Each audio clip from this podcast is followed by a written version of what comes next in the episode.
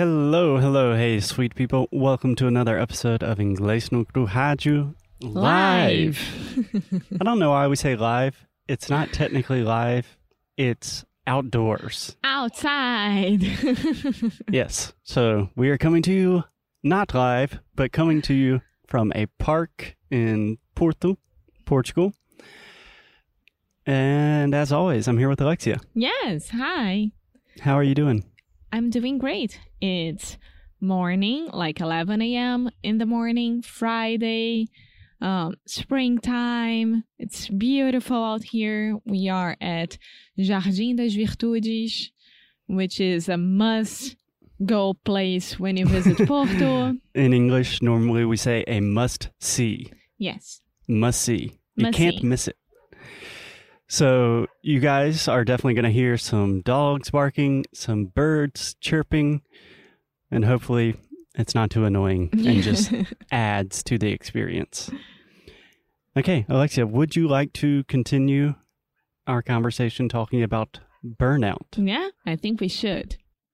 And remembering that May is the mental health month awareness.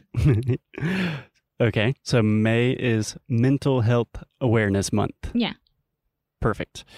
Yeah, so we already talk a good bit about mental health, but I think it's a great idea that we're actually dedicating some episodes during May to address things like burnout. Mm-hmm. So, in the last episode, we just kind of gave a brief overview of burnout. What are some of the questions you can ask yourself to kind of understand if you are experiencing burnout? And today, I thought it would be good to talk about some of the risk factors. Yeah, Do you understand what I'm saying when I say risk factors? I do, but I think you should explain either way. Um, risk factors. Hey, there's a little lizard. Where?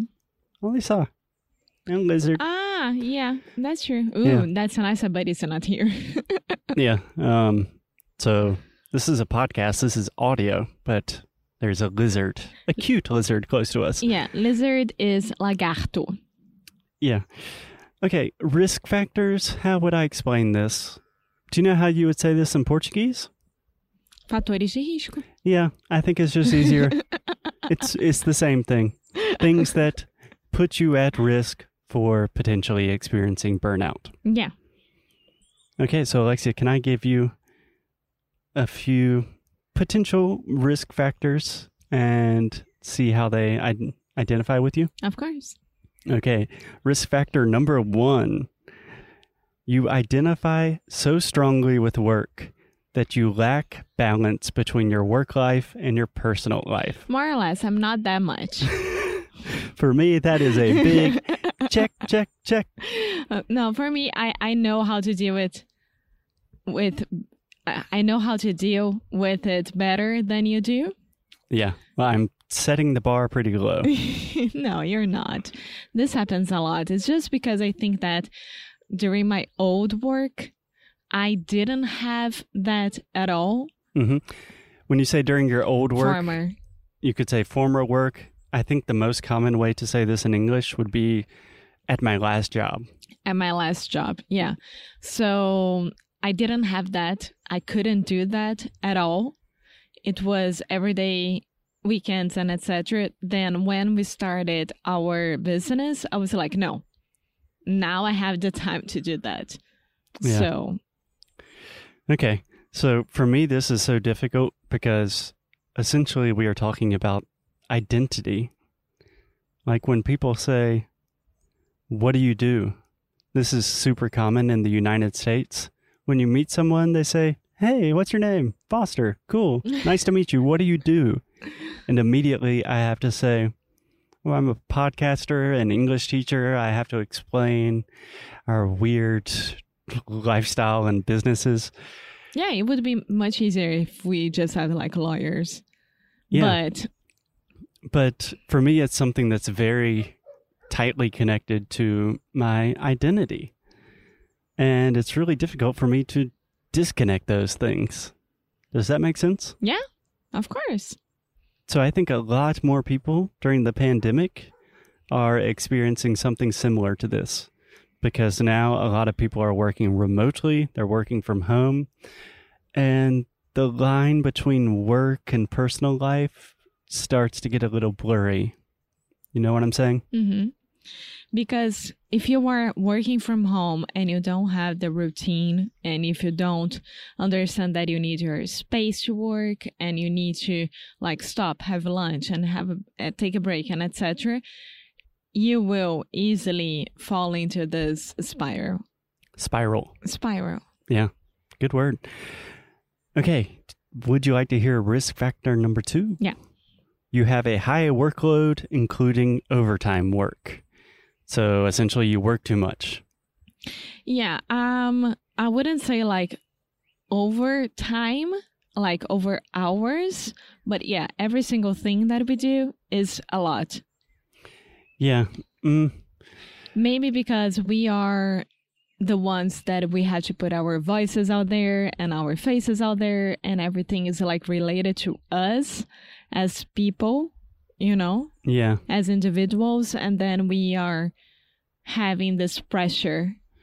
Yeah. For me personally, I don't think it's a question of working too much. For me, it's more like the identity separating work and personal life.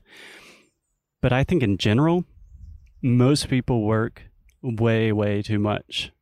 And I think that's just a problem in society. Yeah. I'm thinking about my brother. Su- Hey, Camden. He's been on the podcast before. I hope he's not listening today. But he's a lawyer and he works way too much. And it gives him a lot of stress and anxiety. And I think it's unnecessary. Life is short. I think it's more important to focus on the really important things and do that. You can't work all the time. yeah, exactly. Okay. Would you like another risk factor, Alexia? Yeah. I think that this one might connect with you. You try to be everything to everyone. yeah. what do you understand from that statement? I think that it's either personal and professional. So I try to be girlfriend, um, partner, and a business partner, and teacher, and podcaster, and social media manager, and hmm student assistance, and everything at once, and help in every single way that I can. And I forgot about myself and my needs to stop and to refresh and to understand that. Yeah. That makes a lot of sense. Do you have, I don't know, any like frameworks or protocols to try to to stop doing that when you feel like you're being everything to everyone, you have to do everything to make everyone happy. How do you stop doing that? I don't know. It's something that I'm working with my therapist. Yeah. but it's a process. I think that I got better. I am much better at this than I used to be. But yeah, it's a process. Yeah. Okay. So just one more risk factor today, Alexia. People that are very have a high potential to burn out are people that work in helping professions like healthcare or Teachers. education. yes. So, especially during the pandemic, people need help. Yeah.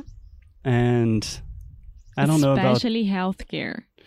I cannot imagine being a healthcare worker No. right now. And if you are one and you are listening to us, thank you so much. God bless you. Yes. You are doing the Lord's work, something that we could not do. Thank you so much. I know just personally as a teacher, it feels like, oh my God, this is the world is so crazy right now. People definitely need help with their English so they can have better opportunities. So if I'm not teaching or recording podcasts, then I'm not helping people, and that's selfish. I know that's not a healthy or realistic way to think, but I think it's a true thing. I think a lot of people feel that way. Yeah, but what I try to remember, remind myself actually, um, is that if you don't take care of yourself, you won't be able to take care of the others. So when you are in an airplane and they show you exactly that what I was going safety tips and etc you have to put first your um, oxygen mask Yeah. and then to the other person Yeah, put your oxygen mask on first. I think that is wonderful advice to avoid burnout and just life advice in general. yeah and i think that the most important part is know when to stop know when your body is asking for help and your mind is asking for help understand that and it's hard but probably they are asking for help somehow Yeah. Well, my back kind of hurts, so I think my body's asking for help, and I think that's a perfect place to stop for today. Alexia, any last words? No, just take care of yourself and put your oxygen mask first Exactly. As always, keep up the good fight. and lose well. Bye.